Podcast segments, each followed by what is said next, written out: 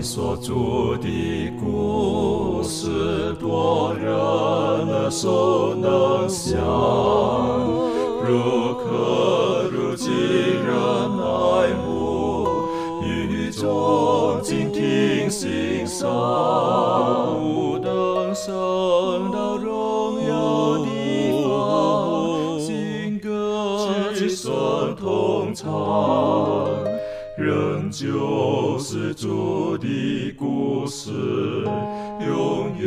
远传讲不忘。我很难说那故事，永垂不朽传万代，在天仍然的诉说主耶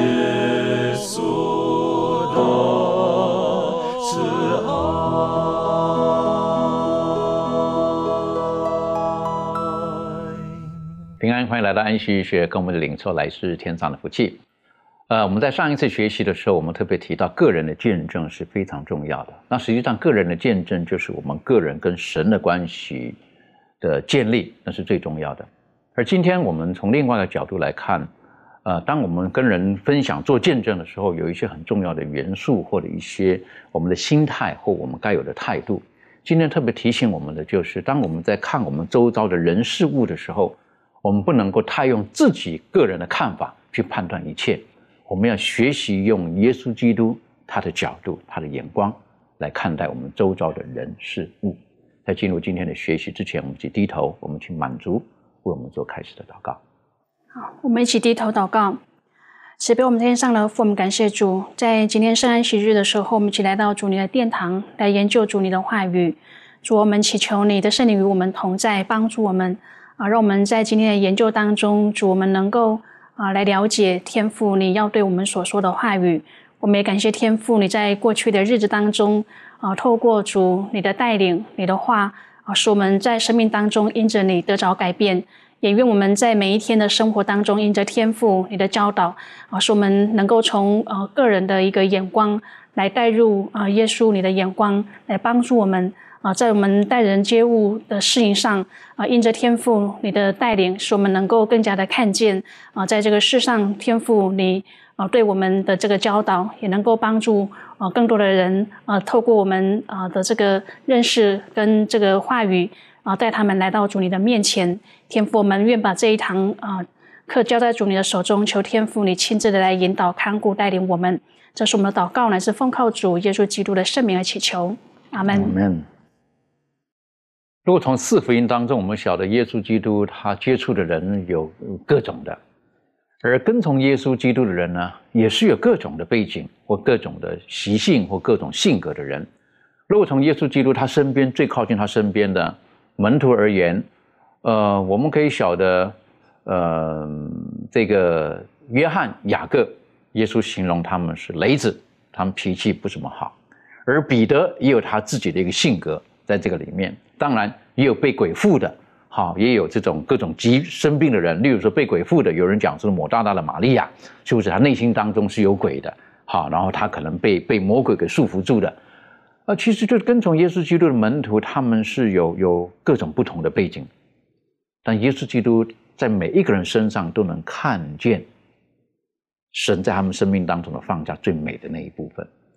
所以有的时候在人看来，好像这群是这一群是不学无术的一些的小民，但是他们被耶稣基督触摸之后，他们生命的改变，然后放胆为耶稣基督做。美好的见证，而耶稣基督在呃世界上，他开始传道三年半当中，以圣经的记录，我相信不止这个。但你圣经的记录，他医治的人呢，二十几位，有人算过说大概二十五位，他治好病的人啊，等等，大概二十五位。当然，我相信一定不止这个，太多了。好，还记得这个，有人就带到耶稣基督面前，那凡是来的耶稣基督没有拒绝，那何止二十五呢？可是记录下来的比较特殊的。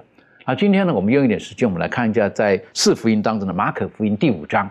好，这一个呢，给我们来讲也是一个提醒啊。马可福音第五章，呃，第八集第八章，马可福音第八章，对不起哈，马可福音第八章第二十二节到第二十六节，这个故事呢，呃，很有意思，是在博塞大，在加利利那个地方，博塞大所发生的。第二十二节圣经记录，他们来到博塞大，有一个人带一个瞎子来，求耶稣摸他。耶稣拉着瞎子的手，领他到村外，就吐唾沫在他的眼睛上，按手在他身上，问他说：“你看见了什么？”他就抬头一看，说：“我看见人了，他们好像树木，并且行走。”随后又按手在他的眼睛上，他定睛一看，就复了原，样样都看得清楚了。耶稣打发他回家，说：“连这村子，你也不要进去。”这是一个很有意思的一个故事哈。当然，我我看见了，我自己在圣经上，我圈了几个哈。第一个，这个人是被人带来的，有人带着他到耶稣的面前，然后什么？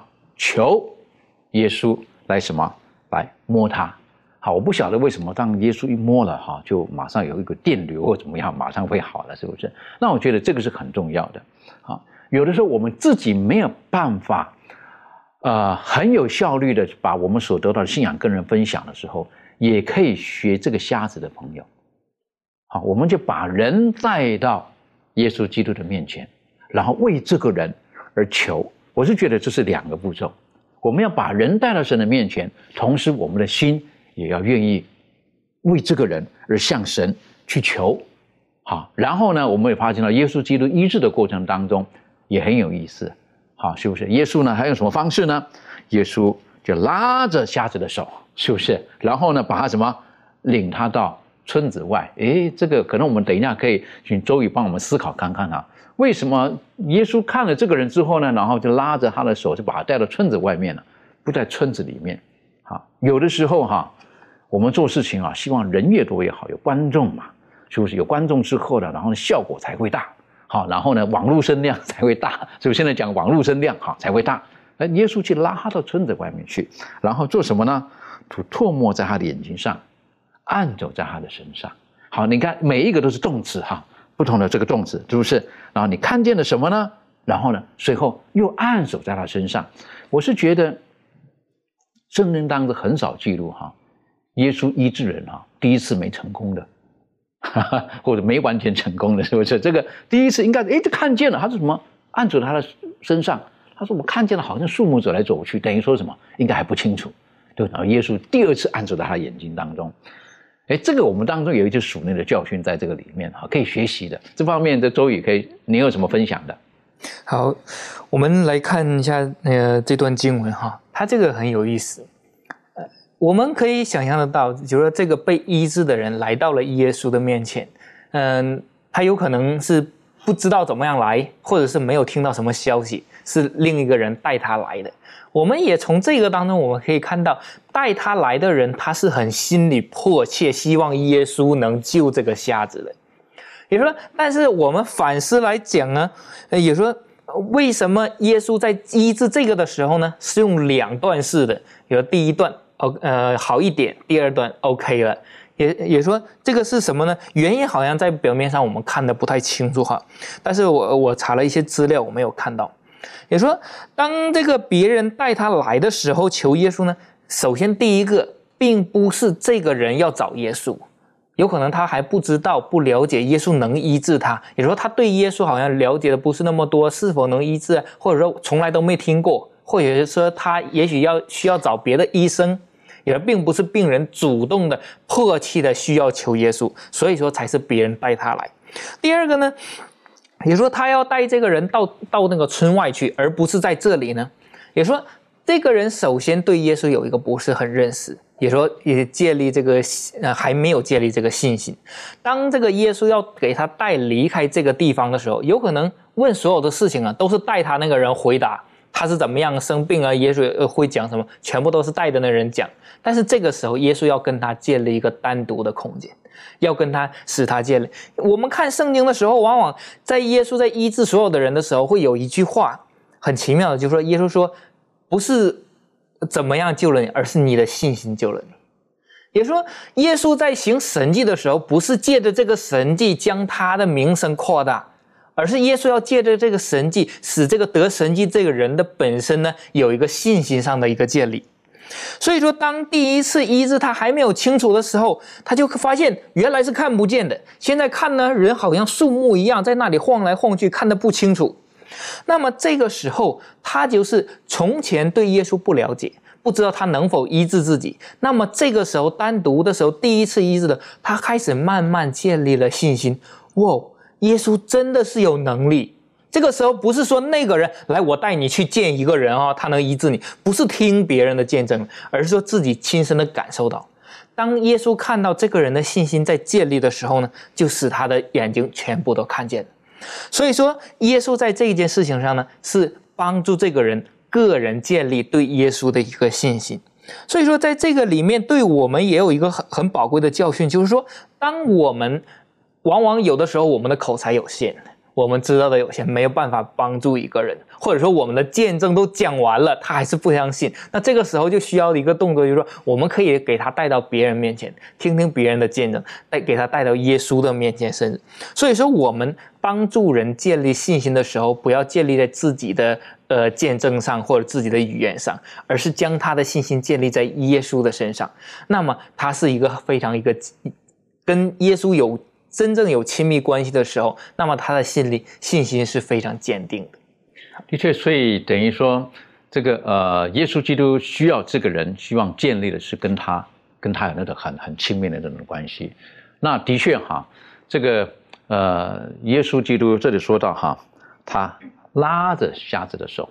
如果你觉得拉着那个手的距离是多远，大概不会很远，对不对？就是一般我们拉着人大概。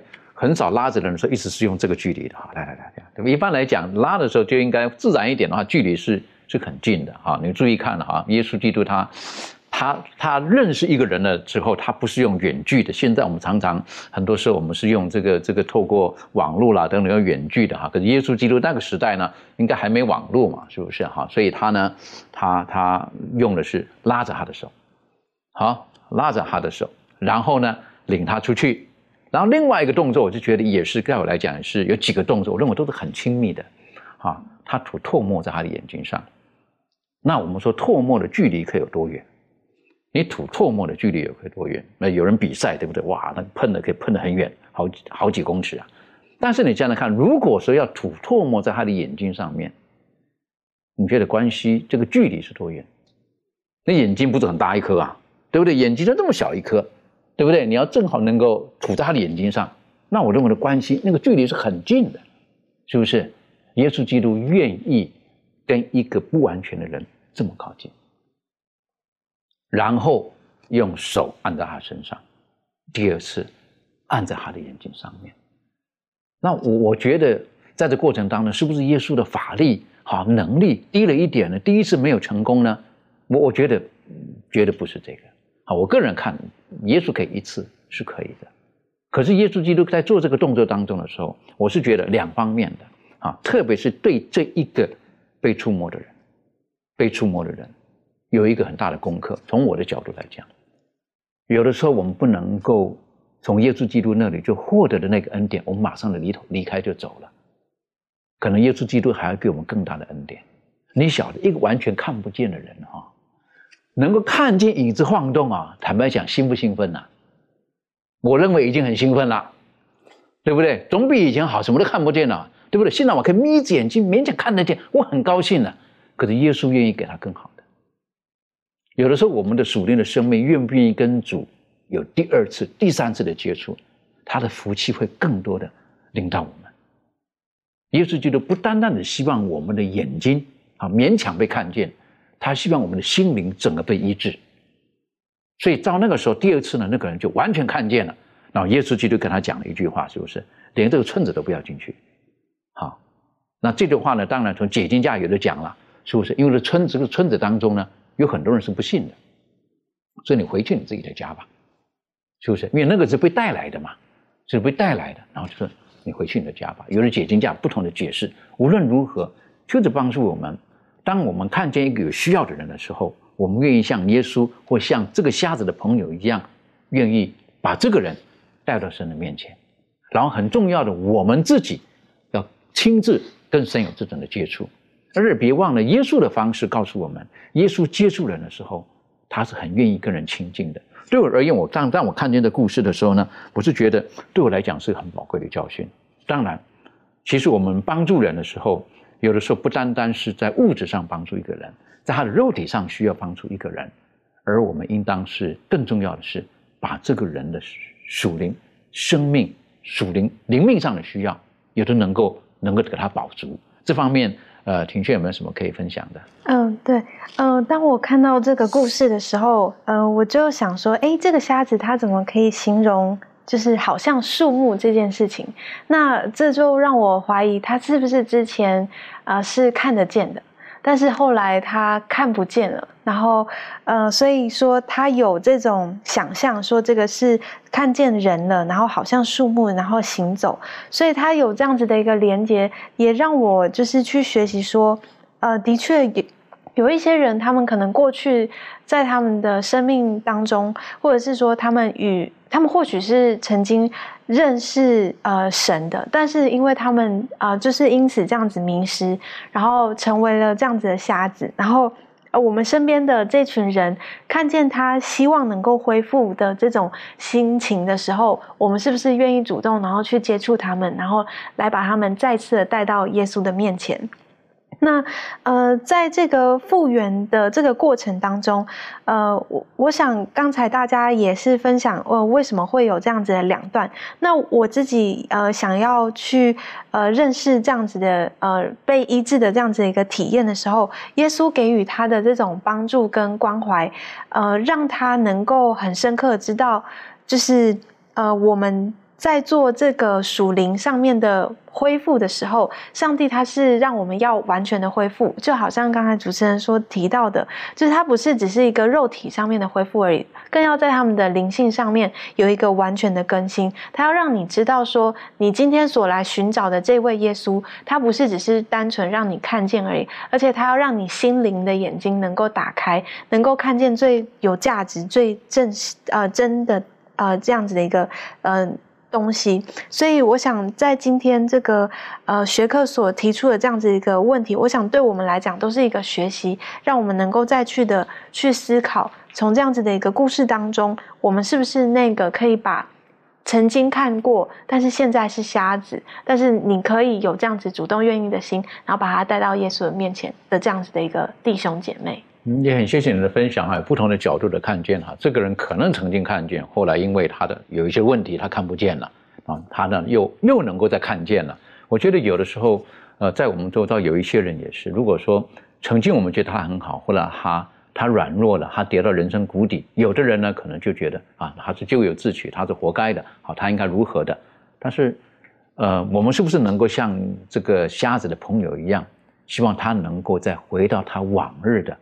那种的光景，有的人的心胸不是这个样子的。好，看这个落叫做落井，然后什么下石，对不对？最好把它踩到底，免得他起来之后呢，会取代我的位置。好，有的人是这样心态成这个样子的，对不对？但是在这边呢，我们看发现到这个他的朋友呢，就爱这个人，希望他能够回到像以前一样。而耶稣基督也爱这个人。好，那我一直觉得就是，呃，耶稣基督医治人的这种过程当中，无论是如何。最终，他总是会让这个人完全的康复。我是觉得这个是让我很感动的地方。好，有的时候我们帮助人，觉得说帮助他的八十分够了，啊，已经很好了啦，对他已经很客气了，这样的不错了。但是呢，耶稣基督是不是说这个人你看见了，看见了像像像树走路可以了，可以了，看见就好了。他希望这个人是完全的得到康复。同样，当我们在为主做见证，在帮助我们周遭需要人的时候，我们是不是也是这个样子？愿意希望这个人可以得到百分之百的。被上帝的祝福呢？在耶稣基督时代，以至于现今这个时代也是一样的。有的时候，当我们在跟人接触的时候，我们不知不觉我们会带着我们自己的呃文化、教育、习性、生活的背景等等的去与人接触，然后不知不觉我们就会用我们的这种的价值观会套在别人的身上。有的时候我们可能会羡慕，有的时候可能不知不觉我们就会嘲讽一些人，会觉得这些人，哎呀。他们是属于水准比较低的，教育比较低的，文化比较低的。然后我们对这些人的态度呢，可能就就不是很正确了。好，然后觉得福音给他们呢，可有可无了。好，他要听不听的算了，等等的。在耶稣基督时代的时候呢，耶稣有一次就很明显的，他就借着一个机会，他就特别的教导了他的门徒。在当时代呢，他们对撒玛利亚人，好，的确他们是从历史下来呢，他们带着有一些有色的眼光看着当时的撒玛利亚人。而在约翰福音第四章，这个在雅各井旁的这个撒玛利亚妇人呢，这就很有意思了。好，为什么呢？记住，这是雅各井旁。雅各是什么人？是以色列，对不对？雅各称为什么？他的名另外名字叫什么？叫以色列，就是等于说他们的先祖。可是大家在这个井旁，撒玛利亚人也来，可是犹太人不喜欢他们。但是耶稣基督呢，却。却用这个机会呢，来教导他的门徒要什么接纳，好，要更宽大的心去接纳跟我们不同文化、教育背景等等的这方面，可不可以请小培带领我们更深入的学习？好的，那么讲到耶稣基督他接纳，呃，或者是这个教导门徒要接纳人的这个功课呢，其实，在耶稣的生命当中，有很多的事情做了一些让别人根本没有办法接纳的事情，比方说耶稣接纳这个。税吏啊，接纳娼妓啊，去到罪人家里坐席啊，等等的。耶稣接纳不同种种类的人，是当时很多的犹太人都没有办法接受的。包括这一次，耶稣他经过这个撒玛利亚，要去到这个加利利这样的一个过程，也同样是在教导门徒这样一个接纳的功课。那刚才主持人也提到了。犹太人给撒玛利亚人彼此之间是有世仇的，这个背景的渊源可以在呃列王记下第十七章可以看到，在尼希米记当中也可以看到啊，因为一些的缘故呢，彼此之间确实有一些的仇恨在里面，而这种的仇恨呢，也就让当时这些犹太人啊，根本不会说要进从耶路撒冷下到这个加利利的时候会取到这个撒玛利亚，他尽量想办法都要绕过这个撒玛利亚的这个村庄或者是城市，然后呢。呃，去到自己的这个目的地，所以可见这个偏见是很深的。但是耶稣他这一次去往加利利的时候，他却有意选择走过这个呃撒玛利亚的这样的一个村庄，然后而且还有意的去接纳或者是接受一个接触这一个在人眼中看来并不是名声很好的一个撒玛利亚的妇人。当时犹太人的背景是这样子的，当时犹太人那个地方那个时代是有一种。男尊女卑的思想在里头了，也就是说，男人是比女人要优等一点的。那而且呢，啊，女人是比撒玛利亚人要优等一些的，而这个撒玛利亚人是比撒玛利亚的妇女更优等一些的。意思就是说，撒玛利亚的妇人是很没有地位的，在犹太人眼中看来，是非常的不值得接触，或者是接纳，或者是给他有什么样呃任何有交集的。而且从整个呃，约翰福音第四章的描述当中，我们也能看得到，这个撒玛利亚的妇人，她选择独自一个人中午去到雅各井旁打水，表明这个撒玛利亚的妇人的这个名声应该不会很好，她也可能也没有自己这个呃妇女的这样一个朋友的圈子啊，而且她是大中午哈，太阳很高的时候，很热的时候，跑去独自一个人打水，表明她的这个关系和别人的关系啊等等都是很不好的。就在这样的一种情况之下呢，耶稣却表现了对于他的一个接纳啊，表现了对于这个呃给这个撒玛利亚的这个妇人进行了一些的接触。那在这其中呢，就让我们看得到了耶稣基督他的接纳，他是不分任何的种族的，也不分你的性别，也不分你的出身，也不分你当下你是一个什么样的人啊，可能啊五个。是有这个撒玛利亚的妇人，她有五个丈夫，表明生活到底是一种怎么样的生活，可能是我们很难想象的。但是即便是这样的，耶稣接纳她，而且也教导门徒也要接纳。那同时在这一件耶稣接纳撒玛利亚妇女妇人的这个事情上，更进一步的要向门徒阐述的事情是，要让他除去这种门徒心里头的一种种族的偏见，包括后来耶稣也。去到这个迦南迦南的一个地方，非非，呃，这个腓尼基的这样的一个地方，接触一个迦南的妇人，也都是在告诉人不要有这样的一种的思想。所以在耶稣基督的大使命里头呢，就告诉我们说，你们要往普天下去，传福音给万民听，就是不要再分什么样的种族啊、文化出身啊、啊地位背景啊等等的。所以我想说，这个是对于今天的我们而言呢，耶稣让门徒的这个眼界。得到了扩张，他的思想得到了扩展，让他们意识到啊，基督的救恩的活水是永流给全世界，供应给各色各等人去去饮用的。同样的，在我们去为主做见证、为主传福音的时候。啊，我们也不要有一种思想，就是哎呀，不要给这个人讲啊！你看这个人，他饿成这个样子，他能接受福音吗？哎呀，不要给他讲了。你看他这个人那么理性啊，那我们讲一些比较基督基督教里面感性的东西，他能接受吗？等等，我们会有一些的对于人会接受或者不接受的一种的概念在里面。但是基督呢，教导我们除去这些，把基督的福音和见证讲述给所有人听。的确哈，这个嗯，耶稣。当时教导门徒的这种的那种的心境哈，我略略可以可以体体会得到，是不是？因为那种当根深蒂固是很严重的，非常严重的，好，所以要教导他们的时候，这个呃门徒们可能要去除也不容易。最糟糕的是门徒们可能自己不觉得自己有问题，自己不觉得自己有问题，觉得这是很正常的。我们从小生出来就是这个样子，他们本来就是不好啊，等等的。今天有的时候我跟一些人相处的时候，也略略会接触到这些。啊，谁呀？哎呦，你跟他们在一起呀？哈，哎呀，不好啊，是不是？那些人卫生习惯不好，哎，等等。我们有时候不知不觉，我们的优越的跑出来了。好，优越出来了呢，就会瞧不起别人了。好，哎呀，刚才这个这个不好那样子。哎呀，他活该，本来就是这样子的嘛，因为他们本来就不好，等等的。不知不觉，有的时候我们就把那种的优越就带出来了。门徒们当着就优越，他们瞧不起撒玛利亚人。其实我觉得最值得优越的是耶稣了。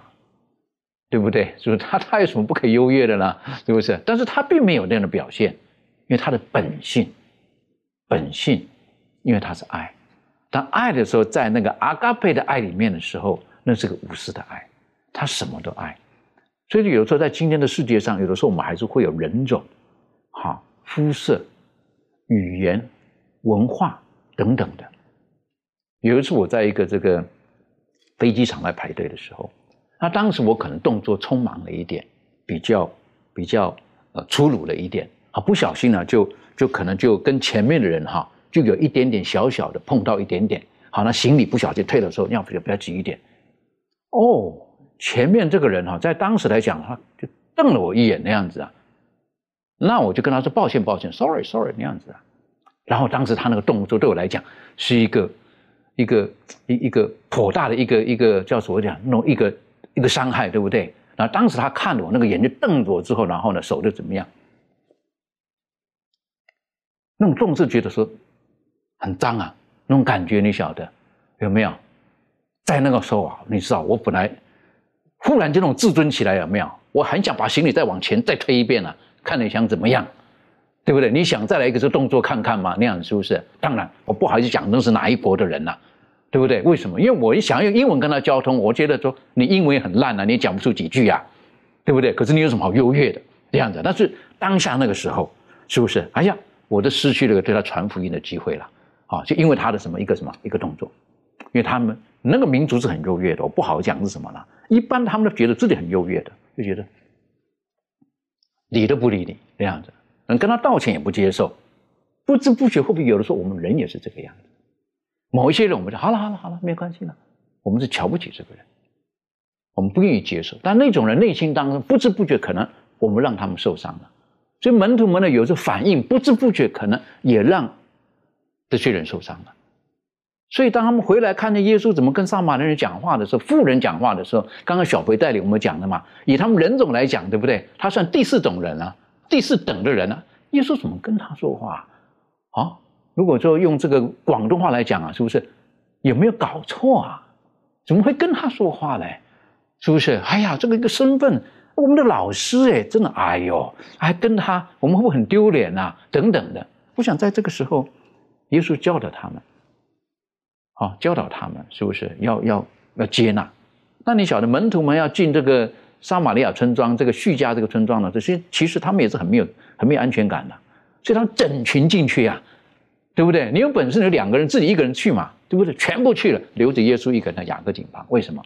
声势浩大，对不对？我们要让你们知道我们如何如何。不知不觉，有的时候我们跟从耶稣基督久了，我们看见这些软弱的人，有的时候我们也会带着优越感。有一些人传福音的时候，不知不觉就带着优越感来的。耶稣没有，耶稣带的是满满的爱。我是觉得对我来讲，我是觉得这是一个很大的提醒。所以人与人的相处，我觉得很重要的，特别是那些那些有有软弱的人，我觉得有一个字很重要：尊重。我们会不会尊重这些人？这方面满足有没有什么补充分享的？啊，我想我们或多或少都有些时候会因为我们个人的因素，然后会对对某一些人，我们会觉得就是呃，刚讲就在不知不觉当中展现出来的那一种表现。那像以前呢，我就很不喜欢呃那些很爱说大话或很爱那种炫耀的人。那每次遇到这种人的话，我就会呃就是躲躲开来这样子。然后后来呢，我认识耶稣基督之后啊，在生活当中就是呃，从信圣经里面学习这个主的话语，然后呢，也在这个生命当中跟这个耶稣的生命有所连结之后呢，就开始看到自己在啊这个为人处事上的这样子的一个缺失，就觉得说，哎，我这样。的那种看法是错误的。也许他们很爱说大话，或者他们很爱讲炫耀，是因为他们可能在某一些方面是不太有安全感的，所以他们用这样的一个方式来展现他们自己。所以呢，我就开始求这个耶稣帮助我，就是说可以从这样的一个境况当中呢，可以跳脱开来。因为呢，我们知道这个呃，上帝他爱世人嘛，他看每一个人都呃像他的宝贝一样。那即使一个再坏的人呢，我们看到耶稣他还是非常的有耐心啊，用各样的方法呢，要把他从这种呃偏离的那种地方，把它引导回来。那耶稣他也一样接接纳我这样不完美的我。然后呢，为什么我要嫌弃一些就是觉得好像不如自己的人呢？那我就想到在耶稣的这种啊。看待当中，人人其实都是平等的。我们应该呃用呃学习这种用耶稣的眼光来看待人。那在主的教导当中呢，我也看到说，呃，其实，在耶稣基督里面，我们都是一家人。所以呢，我就慢慢的改变呃自己的想法、自己的看法啊。在这个改变当中，其实我也让自己有很大的这种得到啊。在预言之灵的这个书当中，他讲到说，当上帝的子民呢，将这言语的恩赐呢，置于圣灵的感化跟支配之下的时候呢，呃，我们就会听见上帝是一个。爱的信息，好，诚如这个约翰福音三章十六节所说的，他说：“上帝爱世人，好，甚至将他的独生子赐给他们，叫一切信他的不至灭亡，啊，反得永生。”那主他那一颗无限无量的这种人仁爱的心呢，是包罗哦每一个人的，他的慈爱呢是用之不尽的这种喜乐跟平安的一个泉源。所以呢，今天我们能够呃成为这个耶稣。的这个儿女的时候呢，我们也应该要在这种啊耶稣的这种慈爱当中呢，他这种永流不息的这种慈爱当中呢，我们也要展现更能够让我们成为这个爱的一个管道，好把这个上帝的这种爱呢，能够在我们的周遭，不论是家人、是朋友，甚至是陌生人，我们都应该可以让他们在我们的身上看到啊耶稣的这种慈爱。的确，呃，如果我们。在基督里面，我们还是带有自己原来的这种的文化背景的一些习俗，而不能够被耶稣基督所超越的时候，可能会成为我们根本人传福音，有的时候可能会成为一个障碍。在这个里面，特别是如果我们带有一种优越在这个里面的时候，那可能呢，我们不知不觉我们流露出来的，其实并不是耶稣基督的形象。耶稣基督要我们所展露出来他原来的品格。所以，如果我们没有在耶稣基督的十字架面前，我们真正的、亲身的体验到的时候，耶稣基督为那逼迫他的人，甚至用枪刺他的人，为他们所做的祷告，他说：“父啊，饶恕他们，因为他们所做的，他们都不知道。”如果没有那种的胸怀的时候，很难的。有一次我去到一个地方去，那是很偏远的一个地方。当到那个地方去的时候，我就记得那个他们很很热切的招待我们。那招待我们摆在桌上的东西，当然以我们这种文化的习俗，就是啊，客人来了放好东西放在桌上啊，等等。哇，我看了放在桌上就是就是一些当地的水果啊，就是几个橘子，然后呢，还旁边呢就有那个那个那个盘子，塑胶盘里面呢放了很多很多的糖果，啊，糖果，然后还有瓜子，好这些东西等等的。然后我们到了那儿呢。当然，他们是最热情的接待我们，然后，呃，就等着我们说话啦，等等啊那样子。然后旁边呢，我就看到有很多很多的小朋友围在那里挤来挤去，挤来挤去这样的。好，那我说哇，这小朋友都很可爱。好，可是，一仔仔细看他们呢，发现了他们的确，他们的卫生条件啊等等是比较差一点的地方，这样子。然后，呃，我们很快的简短的讲完话了之后，哈，然后呢，就看他们小孩子怎么样。那个眼睛啊，好像闪闪发亮，在看着什么？不是看着我们呐，一直看着桌上的东西啊，一直看着桌上的东西那样子啊。在那时候我就觉得啊，就就就就就小朋友拿，因为坦白讲，我们这种年纪来吃糖果呗，啊，对不对？我觉得给他们，哎呀，看他们拿那个那个样子哈，有没有？可是当他们把手伸出来的时候，我触摸到那个小朋友的手的时候，我的心是一颤。那个手很粗糙，小朋友，然后一看那个手，我感觉到好像大概是三天或一个星期没有洗手的手。你晓得那种手，你晓得有没有？我的心忽然间很揪啊，忽然间一揪，觉得怎么会是这个样子？好，怎么还有这种地方？好，那一不小心呢，会觉得好像要怨上帝啊，神啊，怎么还有这种地方啊？是不是？你应该帮助他们一下嘛。忽然间，我觉得实际上神不知道嘛？最应该直接帮助他们的是我们才对啊！在当下，你晓得心境很复杂，在那个时候，的确有的时候不小心啊，我们不小心我们的优越。然后，当我们触动看到一些人的时候，我们的心态很重要的。对于他们而言，一不小心，我们可能就摆出这种的姿态出来，啊，觉得求主帮助我们。耶稣基督在世界上的时候，啊，他他教导我们要用正确的眼光去看待我们周边的人，而且呢，要学习很重要的呢，要去接纳身边的人。但是他也提醒他的门徒，有的时候哈，我们会觉得我们人生的未来在哪里，我们的方向在哪里？好，我记得我当我在大学读书的时候呢，有个老师哈，忽然间上课到一半呢，就觉得他可能就不想上课了，他就来，他说我学过算命哈，我来帮你们算命好不好？我天哪，怎么老师上课到一半哈？忽然间讲来帮你们算命一下哈，这同学那样子啊，他同学就老师不上课了，很开心了，你晓得？好，学习的这个笔记给少抄一点了，对不对？哈，等等的。然后呢，同学一蜂窝挤到老师那儿了，还算命了，对不对？好，老师就我都忘记他怎么算命的了哈。反正我就坐在那儿，就是就是不动如山哈，因为我就就不喜欢相，我就不相信这种东西，而且不喜欢听这种东西啊。我不喜欢人家告诉我说你将来你要如何如何哈，你将来如何，我很讨厌听这个东西，因为在那个时候年轻力壮嘛，觉得生命掌握在自己的手中哈，不是在你的嘴中啊，不在你口中。好了，那老师就开始讲，你想一想，你要你的未来在东边。好我就讲，哎，东边什么意思呢？就是东边那样子。那然后他就跟我讲，老师在东边呢。我说你的东边在哪里？哎，可能是美国，哦，在东边可能是美国那样子啊，是不是？然后我说东边东洋可能是日本哦。哎，日本我不喜欢，我比较喜欢美国那样子。我说会不会你还没到美国，结果你的东边是在太平洋呢？当然，同学嘛，对不对？如果都跟他讲，这个你讲这个，你还相信吗？有的人信这个东西，可是耶稣教导他的门徒，他是能传福音，在从哪里开始？从耶路撒冷，从你的故土犹大，然后撒玛利亚，然后就是到地极。我觉得耶稣的门徒当中也有很多，他们给我们留下的很美好的榜样。他们从他们自己的家族，从他们自己所认识的人当中开始为主耶稣基督。耶稣基督做见证，这方面可不可以请明兰给我们做一些分享？嗯，那在圣经当中呢，确实耶稣他教导门徒，我们在传福音的时候呢，或者是做见证的时候，我们要有呃方法的。那这种方法是什么呢？就是呃从最近的开始，我们可以看一下，在这个约翰福音第一章，约翰福音一章的四十节到四十一节，经上记着说，听见。约翰的话，跟从耶稣的那两个人，一个是西门彼得的兄弟安德烈，他先找着自己的哥哥西门，对他说：“我们遇见弥赛亚了。”那在这节经文当中，我们看到，呃，这个安德烈他是跟从耶稣的。当他去跟从耶稣的时候呢，他首先做的第一个动作就是找到自己的哥哥，然后把这个好的福音，就是弥赛亚的这个好的福音，去传给他的哥哥。我们再看约翰福音的六章。在第六章的第五节到第十一节这一段讲的呢是五千人吃饱。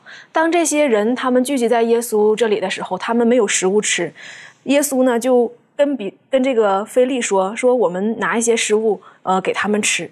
你们给他们吃的时候呢，这个菲利他啊不知道怎么样回应，然后说我们就即使有很多的银子买了很多的食物，他们也只能吃一点，不能饱。但这个时候呢，安德烈呢，他就出来了。他说：“啊，在我们中间有一个孩子，这个孩子呢有五个饼，两个小鱼。然后耶，他就给耶稣了。然后耶稣就把这个五饼啊和两条小鱼呢，当做这个十五千人吃饱的一个基本的一个材料。”所以，我们从这里面也看到，安德烈他是和这个小朋友有建立关系，然后呢，他很熟悉。其实，如果你不细心的话，不仔细去观察的话，哪知道五千人当中会有啊两条小鱼、五个小饼这样的事情。然后，我们再来看这个约翰福音的第十二章，在第十二章二十节到二十六节呢，这些希腊人呢，他们去求见耶稣的时候，嗯，当他们去先来到腓力面前。菲利面前，他们说我们想要去见耶稣。菲利呢就告诉了这个安德烈。当这些人去找菲利的时候，可能我们说我们在想了，看这个经文的意思，好像是说菲利不知道怎么办啊，然后就去找到安德烈说这件事情有这些人来，我们要怎么做呢？是带他们去见吗？还不见？就类似是这样的事情一个过程。所以我们看到安德烈呢，他就带着菲利和这些人呢去告诉耶稣说啊，有一些人要见你，然后呢把这件事情就处理。掉了，所以在这里面我们可以了解到安德烈的这几件事情。他把消息告诉他最近的人，就是他的哥哥，然后呢，呃，传给这个彼得，彼得接受了耶稣。当他去接触这个小孩子的时候呢，他也成为了啊传福音的一个对象，也成为了使用上帝圣功的一个方法。然后呢，当这些希腊人去呃来见耶稣的时候，他也能够有智慧、有方法去。呃，告诉耶稣，所以我们从这个安德烈身上，我们可以看到他的方法就是离最近的人和小朋友去建立关系，然后呢，和他的哥哥和这个呃希腊人，他们去传扬耶稣。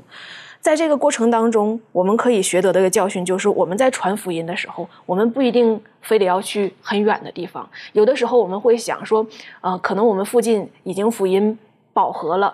或者是呢，福音好像周边的人都知道，他们知道耶稣是谁，但是实质上，我们传福音的过程当中，我们要真正的是跟他们建立关系，然后呢，拉近他们之间的关系，理解他们，同情他们。很多的时候，我们会舍近求远呐，然后去到一些比较远的地方，我们就应该从最近的地方起手。在这个《使徒行传》一章第八节就告诉我们，耶稣说他传福音的方法呢，就是从啊耶路撒冷。然后呢，慢慢慢慢的扩散，然后直到全地。而今天我们做的就是为耶稣做见证的时候，就是从我们的亲人开始。我们在传福音的过程当中呢，也要像安德烈一样，有一颗呃细心啊，去观察，然后呢，能够去关怀、去了解别人的需要，同时和别人建立一个良好的关系。嗯，这个是非常重要的，就是我们要和别人建立关系。耶稣他也是和别人建立关系。他去给那个撒玛利亚夫人去传道的时候，他还说：“哎，那个我要喝水，就是求你给我水喝。”当他去看到这个玛利亚的时候呢，他没有直接说：“你看你犯了这样这样的罪”，而是说：“啊，女儿，你的罪赦了。”体恤他的需要。当这个耶稣去与这个，呃，这个税吏马太的时候，呃，与这个税吏。去接触的时候呢，他他就说：“那个今天撒该你下来，今天我要到你家里去了解他们的需要，然后去关怀他们，与他们建立关系，这一点是很重要的。所以在我们的人生当中呢，我们要有这样的心心态去和别人接触，去和别人传福音。的确，哈，像你刚刚特别点出的安德烈哈，安德烈这个我就觉得，呃，他是在门徒当中好像话不多的一个，他做了不少事情。啊，首先至少他把遇见了耶稣，他把他的兄弟啊带到耶稣的面前，他把那个五饼二鱼的孩童也带到耶稣的面前，然后呢，他把这个博塞大的这一群人啊也带到耶稣的面前。我觉得他很重要，他都把人带到耶稣的面前啊，其他周边的人来找他的人，他都把他带到耶稣基督的面前。实际上，对家人传福音是不容易的，不容易的。好，但是需要求神帮助我们。这方面，这个庭训有没有什么可以分享的？嗯，对，嗯，像我自己的经验，就是我的家人啊，除了妹妹之外，啊，其他的父母亲都还没有信主。那呃，在这个过程里面，我我一直在思考，呃，是什么样子的原因？我把它统整出来这些分类，呃，有一些可能就是因为呃呃，长辈们可能觉得这些都已经是呃都是劝人向善，宗教都是一样的。那第二个可能就是啊，这是西洋的宗教啦，然后嗯，我们东方的宗教的这些文化，我们不能够摒弃。那或者是他们可能对于他们所的这个性格的方面，呃，他们比较执意，他们蛮固执于就是他们所信仰的这些内容。那第三个，呃，第四个有可能就是，呃，我分享的不够深入，没有办法呃接触到他们的内心。那更或者是我没有呃很长时间的为这件事情做祷告。那种种的这些呃原因下来，呃，我想这个都有可能是我们在分享呃。这个耶稣基督给呃我们的家人的时候，有可能会遇到的一些困难或者是问题。那我觉得呃耶稣呃不。呃，有教导过我们，呃，当我们把人带到耶稣面前的时候，我们所要做的，就像之前所提到，我们的见证也好，或者是我们的态度也好，我觉得这些都是一个能够非常有效赢得生命的方法。但更重要的就是我们自己生命的改变，真的是无可否认的事实。呃，无论是呃他们愿不愿意接受的这个呃这个过程，我觉得我们的生命的改变，对我们就是一个很有效的一个。呃，传递福音的一个最有效的方法。那当然，我们的祷告呃也是非常的重要。当我们在把我们的家人放到祷告当中，而且是长时间不断的去为他们的呃这个得救的机会祷告的时候，呃，我们绝对相信垂听垂怜祷告的上帝一定会帮助。那我想到另外一个就是很有效的一个方法，就是我们可以透过我们的我们的团契、我们的小组，呃，甚至是我们可能呃身边很熟悉你的基督的这些啊这些基督。徒的这些弟兄姐妹，然后，呃，我们可能有机会让我们的家人认识我们的朋友，然后从我们的朋友当中，或许也可以有一些很正面的影响力，来跟他们分享基督徒的生活经验，甚至认识耶稣基督的这些美好，都可以透过这些方法能够去分享。那我觉得，呃，最重要的就是，呃，当我们呃很真诚的在分享的时候，神他会帮助我们的。那我们就也不要惧怕，然后就是把我们所经历的，然后分享出去。的确，你刚刚特别提到了哈，是我们生命的改变那一块是很重要的。耶稣基督他说到我，我要使你们的生命并且得的更丰盛，啊，在今生可以得到百倍的。那那个百倍不是很多人就把那个百倍。就罗列为这个物质上的这种百倍，实际上不是，是我面对生命的各种处境、各种的境遇的这种的态度，我认为那是最重要的。好，特别是我们对于生命的这个认知跟态度，这跟所有的信仰是是有很大的差距的。好，有很大的差距的。所以有的时候，呃，求主帮助我们哈，在在在跟人分享信仰的过程当中的时候，我们那个焦点要抓得很准，焦点要抓得很准，不然他有的时候。耗费了很大的时间，还是不能够真的帮助到这个人。耶稣基督在世界上的时候，他所接触的人是三教九流的。实际上，我们所传福音的过程当中，不一定每一个都是很顺利的。有的时候，有一些人是是很不好应付的，哈。但是耶稣基督他给我们留下很多的一些的美好的榜样跟见证。可不可以请这名呃，请这个周宇带我们一起来分享好吗？好的。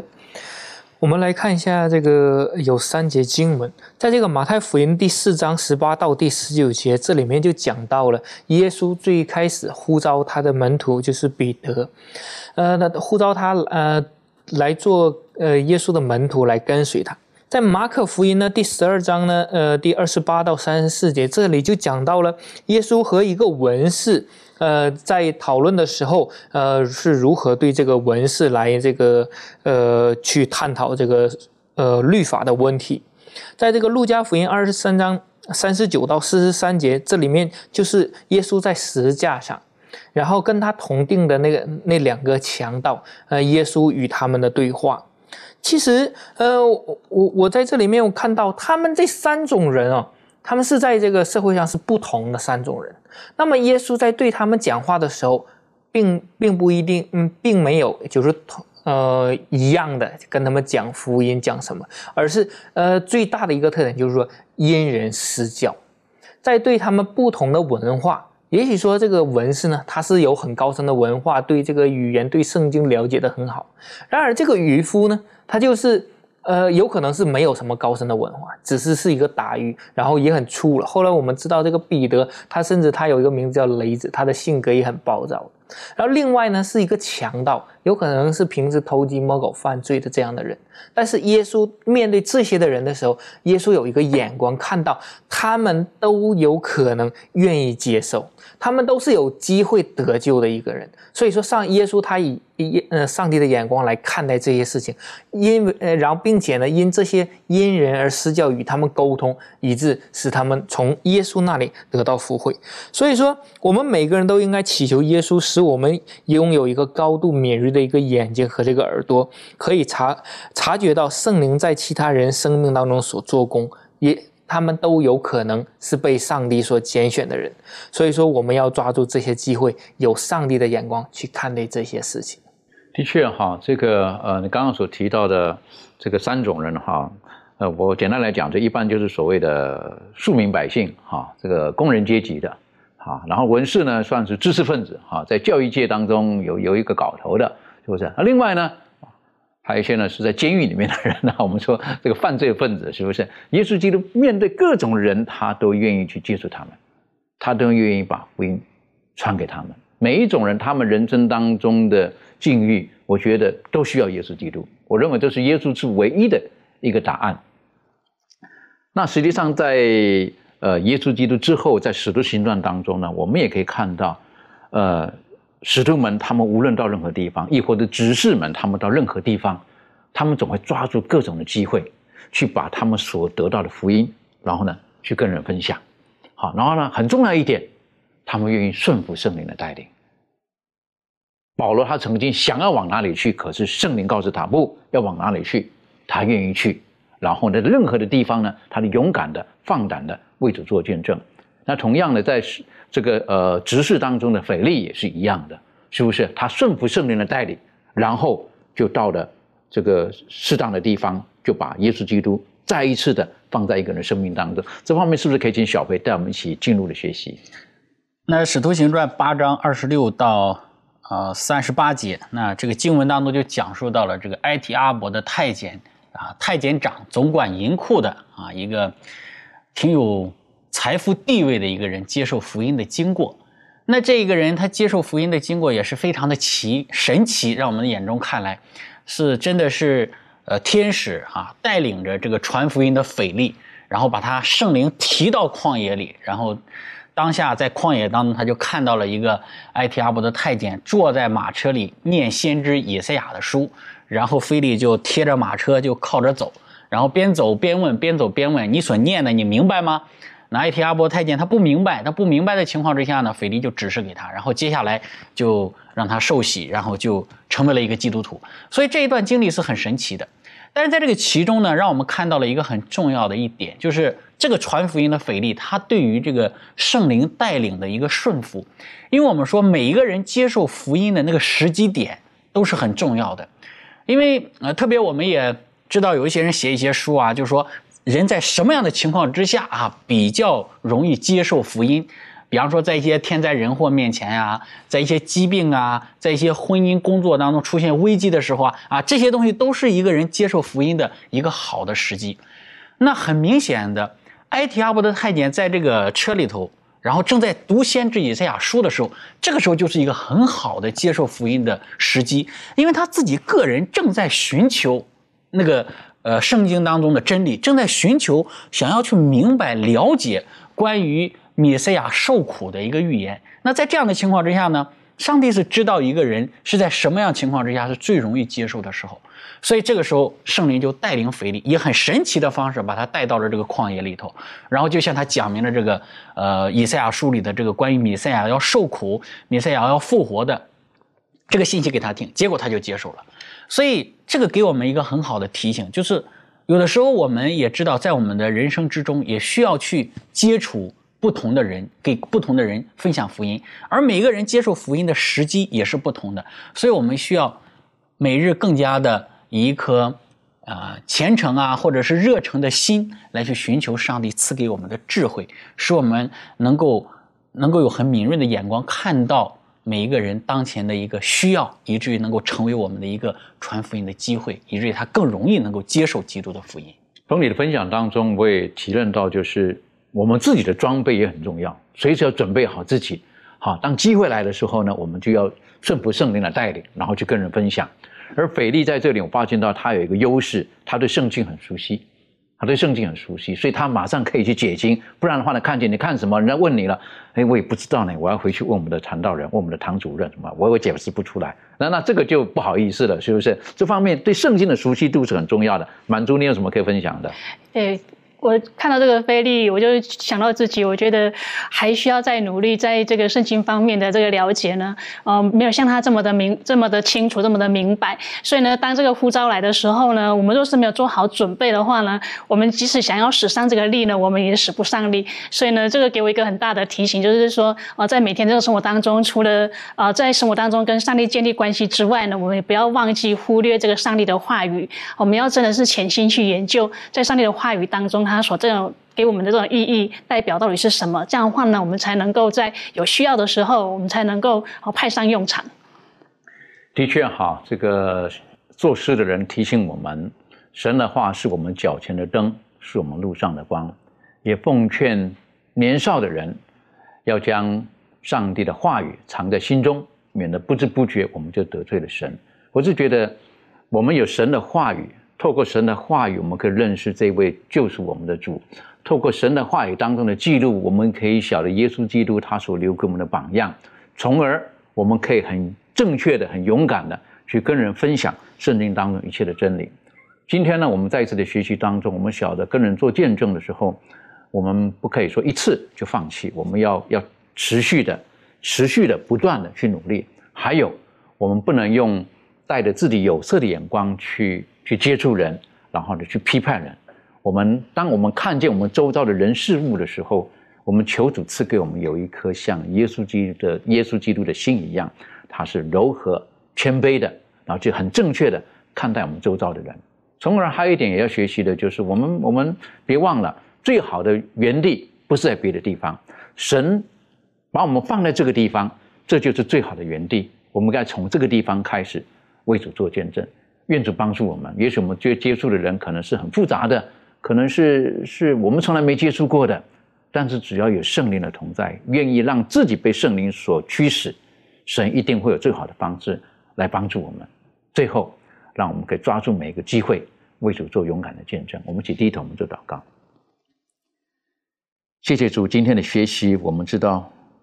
主，你把我们放在无论是家庭当中、职场当中、社会当中、学校当中，或者教会当中，都有你最最特别的一些的安排跟目的在里面，帮助我们，让我们学习与主同行，顺服圣灵的感动与教导，让我们时刻准备好自己，无论碰见任何的人，当他们问起我们信仰、福音、得救、生命的缘由的时候。我们能够用温柔敬畏的心去分享我们所得到的，更重要的是求主你帮助我们，让我们在每天的生命当中与主同行，我们的生命得以改变，生命得以成为别人的祝福。谢谢主，因为我们知道你一直爱我们的，感谢主，奉靠耶稣基督的名求，阿门。